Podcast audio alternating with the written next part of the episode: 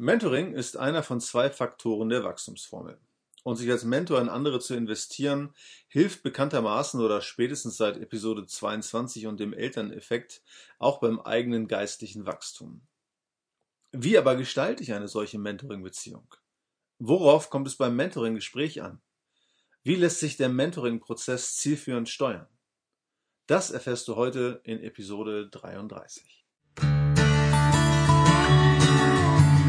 Herzlich willkommen zum Wachstumskatalysator, dem Podcast für dein persönliches Wachstum.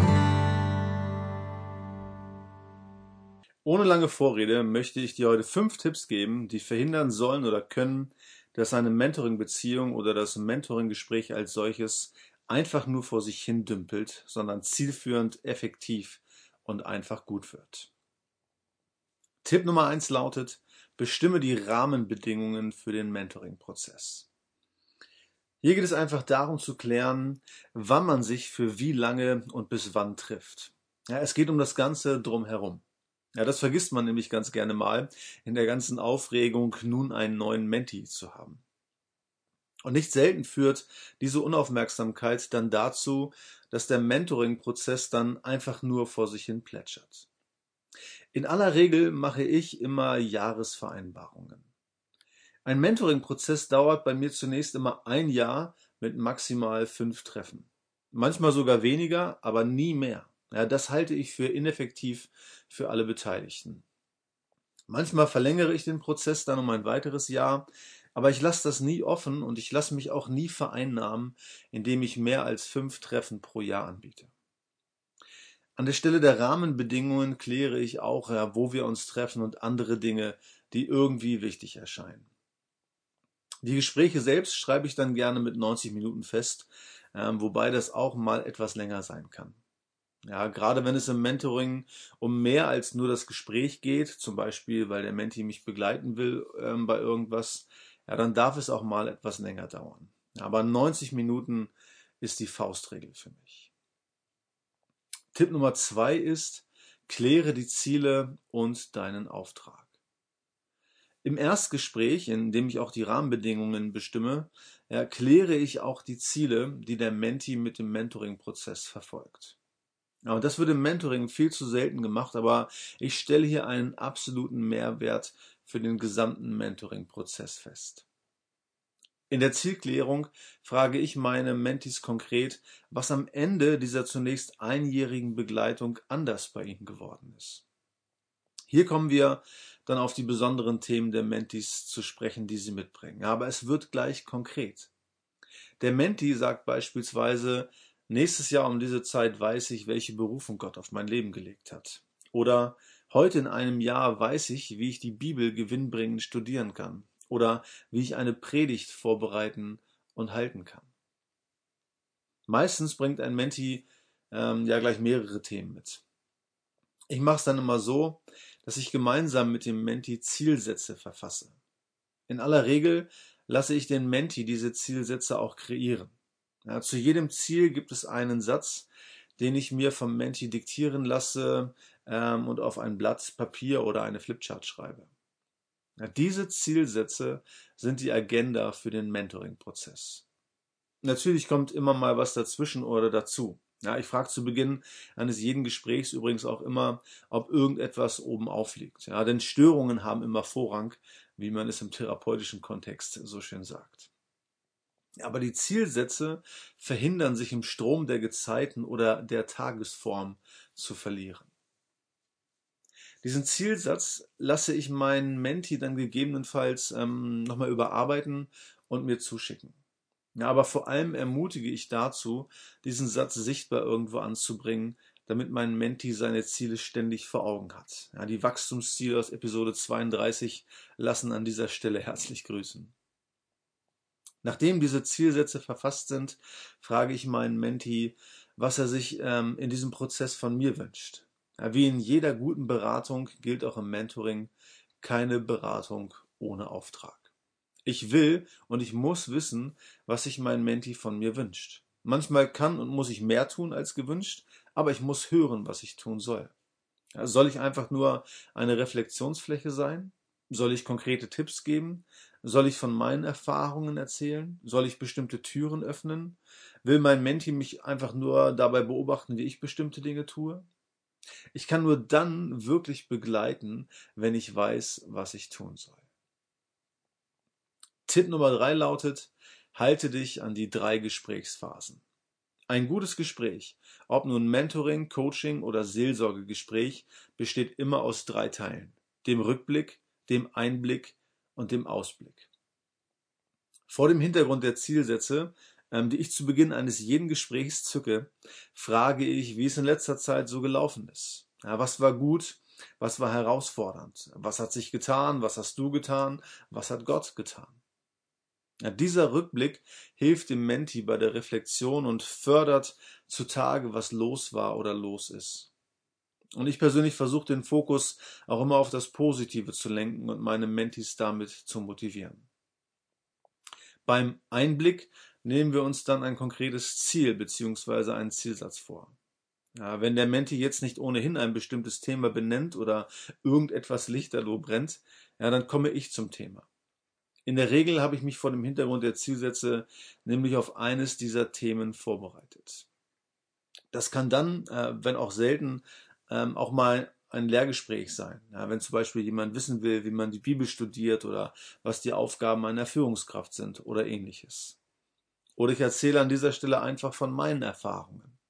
Einem meiner Mentis habe ich an dieser Stelle einfach mal erzählt, wie ich mich selbst organisiere und versuche, alles unter einen Hut zu bekommen. An diese Stelle gehören auch die guten Fragen, auf die ich gleich nochmal zu sprechen komme.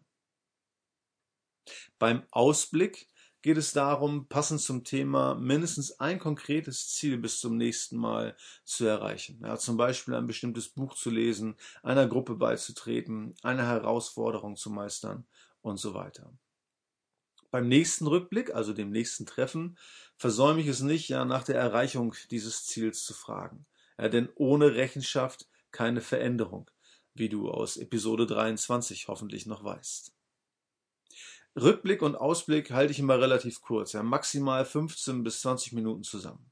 Ja, der Einblick macht den Löwenanteil des Mentoring-Gesprächs aus. Gute Fragen stellen bzw. vorbereiten ist der vierte Tipp. Ja, gute Fragen sind in jedem Fall das A und das O. Mir scheint, dass die Kunst, gute Fragen zu stellen, in fast jedem Bereich die Guten von den Besten unterscheidet. Seien es Professoren, Wissenschaftler, Ärzte, Führungskräfte oder eben Mentoren. Wer fragt, der führt. Das gilt vor allem in der Gesprächsführung. Ja, mit etwas Erfahrung beherrscht man vielleicht auch früher oder später die Fähigkeit, im Affekt und in der Situation die wirklich wesentlichen Fragen zu stellen. Jene Fragen, die ein Höchstmaß an Selbstwahrnehmung bei Menti auslösen und entscheidend wirken. Auf dem Weg zu dieser Kunst des Fragens finde ich es unerlässlich, dass man gute Fragen im Vorfeld vorbereitet. Ja, nicht unterschätzen würde ich hierbei das hörende Gebet, äh, bei dem ich mir von Gott sagen lasse, was ich fragen soll. Zudem brüte oder meditiere ich quasi vor jedem Treffen über den Zielsätzen und überlege mir hier drei bis fünf wirklich gute Fragen. Eine gute Frage fängt nie mit Warum an. Warum ist ein Fragewort, das oft zu einer Art Verteidigungshaltung führt und zu dem Gefühl, kritisiert zu werden. Warum klingt häufig wertend bzw. abwertend und ist daher wenig förderlich. Ja, man mag es eventuell bei einem Kritik- oder einem Therapiegespräch fragen, aber im Mentoring finde ich es eher hinderlich.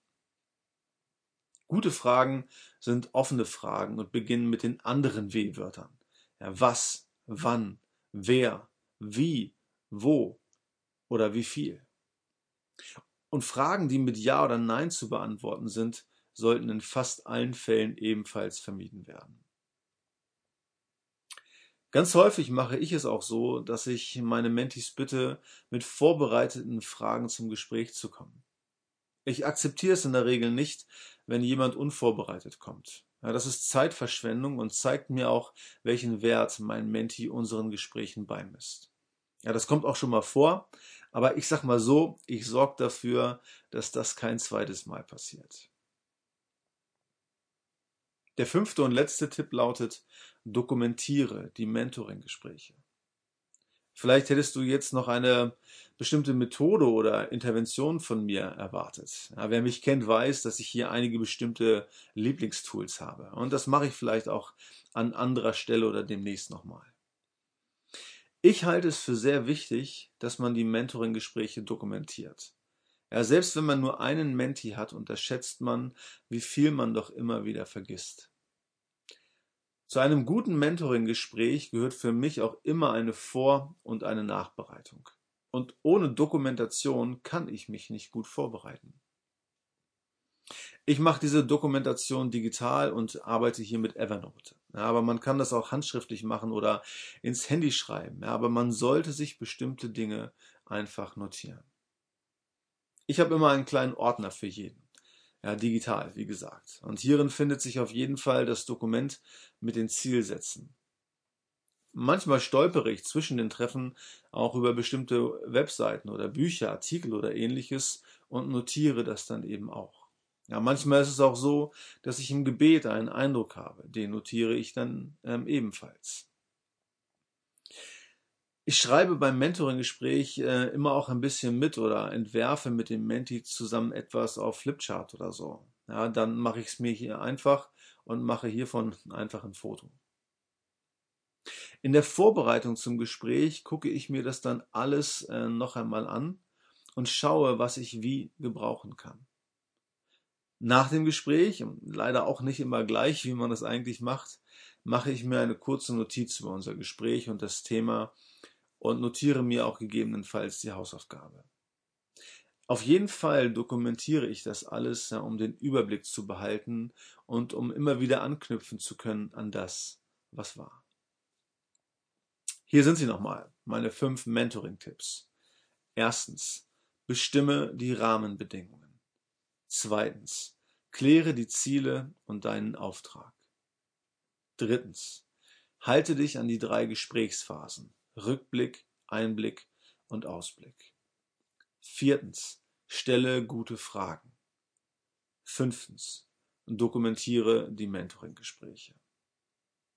Das soll es für heute gewesen sein. Bis zum nächsten Mal. Dein Markus. Vielen Dank fürs Zuhören.